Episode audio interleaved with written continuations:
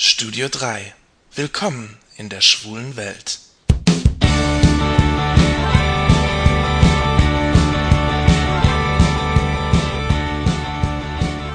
Hallo Leute, hier ist wieder euer Jan mit dem Studio 3 aus Saarbrücken. Vor einigen Jahren war ich mit Freunden in Trier unterwegs. Wir hatten viel Spaß, waren auf einer Party und ließen den Abend in einer schwulen Kneipe ausklingen grellbunte Lichter, überall Spiegel und Kitsch. Doch da entdeckte ich etwas, das mich direkt in seinen Bann zog. Es war wie ein Flashback. Dort in einer Ecke hing, ausgeschmückt mit einer rosafarbenen Federboa, ein Bild, das ich aus meiner Kindheit kannte. Es war das Bild des betenden Jesus auf dem Ölberg. Dieses Bild kannte ich gut. Es hing bei meiner Ida-Oma im Wohnzimmer über der Couch. Eigentlich ist das Motiv ziemlich kitschig. Man sieht die Stadt Jerusalem bei Nacht, bei Vollmond, und auf dem Ölberg sitzt der betende Jesus. Ich weiß noch, wie sehr ich als Kind dieses Bild bewundert habe. Es strahlte einen unglaublichen Frieden aus.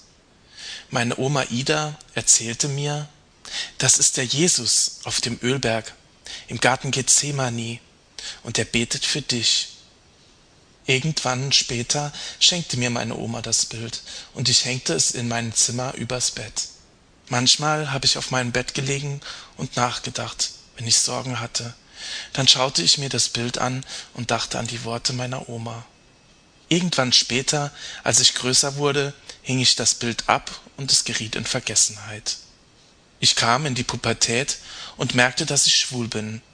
Ich fing an, mich mit meinem Glauben auseinanderzusetzen und mit dem, was die Kirche zum Thema Schwulsein sagte und heute noch sagt.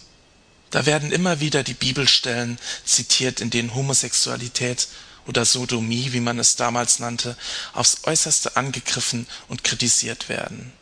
Irgendwann fing ich an, meinen Glauben ganz neu zu definieren. Die eben genannten Bibelstellen und das, was die konservative Kirche uns vorgibt, das hat in meinem Glauben nichts zu suchen. Für mich hat Nächstenliebe und Liebe nichts mit Geschlechtern zu tun. Ich sehe das so. Gott liebt die Menschen um ihretwillen.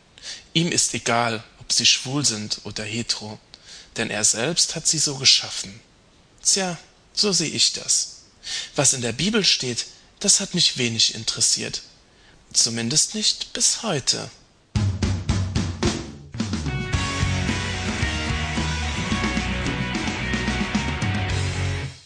Für diese Folge habe ich mich ein bisschen schlau gemacht im Internet. Ich wollte nachschauen, was denn wirklich in der Bibel steht zum Thema Homosexualität. Dabei muss man erwähnen, dass es das Wort Homosexualität und das Prinzip Homosexualität damals noch gar nicht gab. Damals hat man Menschen nicht aufgrund ihrer sexuellen Vorlieben in Gruppen wie hetero oder homo eingeteilt. Natürlich gibt es in der Bibel keinen Sex, aber es gibt da wohl einige Stellen, in denen gleichgeschlechtliche Zuneigung thematisiert wurde. Jesus sagt, dass eine Reihe von Personen nicht für eine dauerhafte Bindung an das andere Geschlecht geschaffen seien.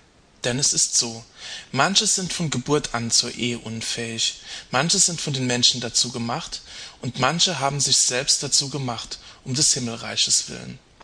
Das steht in Matthäus 19, Vers 12. Was Jesus damit meinte, das ist, wie es bei der Bibel nun mal ist, Auslegungssache.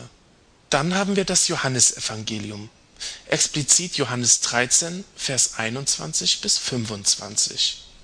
Dort steht, nach diesen Worten war Jesus im Innersten erschüttert und bekräftigte, Amen. Amen, das sage ich euch. Einer von euch wird mich verraten. Die Jünger blickten sich ratlos an, weil sie nicht wussten, wen er meinte. Einer von den Jüngern lag an der Seite Jesu. Es war der, den Jesus liebte. Simon Petrus nickte ihm zu. Er solle fragen, von wem Jesus spreche. Da lehnte sich dieser zurück an die Brust Jesu und fragte ihn, Herr, wer ist es? Hat diese Stelle unterschwellig eine homoerotische Aussage? Naja, Immerhin gilt diese Stelle schon seit dem Mittelalter als eine Verweisstelle in der Bibel, mit der zwei Personen des gleichen Geschlechts ihre Liebe zueinander begründen konnten. Im Mittelalter betrachtete man Jesus und Johannes als geschworene Brüder. Viele sahen in dieser Liebe die spirituelle Vereinigung zwischen Mensch und Gott verwirklicht Zwei Männer konnten also eine sogenannte Schwurbruderschaft eingehen. Die beiden zukünftigen Brüder mussten sich dabei vor den Altar stellen und es wurden Gebete gesprochen.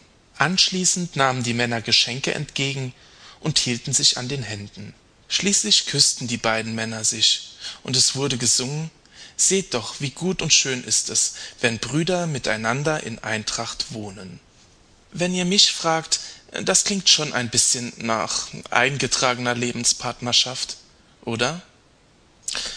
Heute ist es natürlich so, dass viele katholische und orthodoxe Theologen stark darum bemüht sind, diese christlichen Bruderschaften von dem Verdacht des Homoerotischen zu reinigen.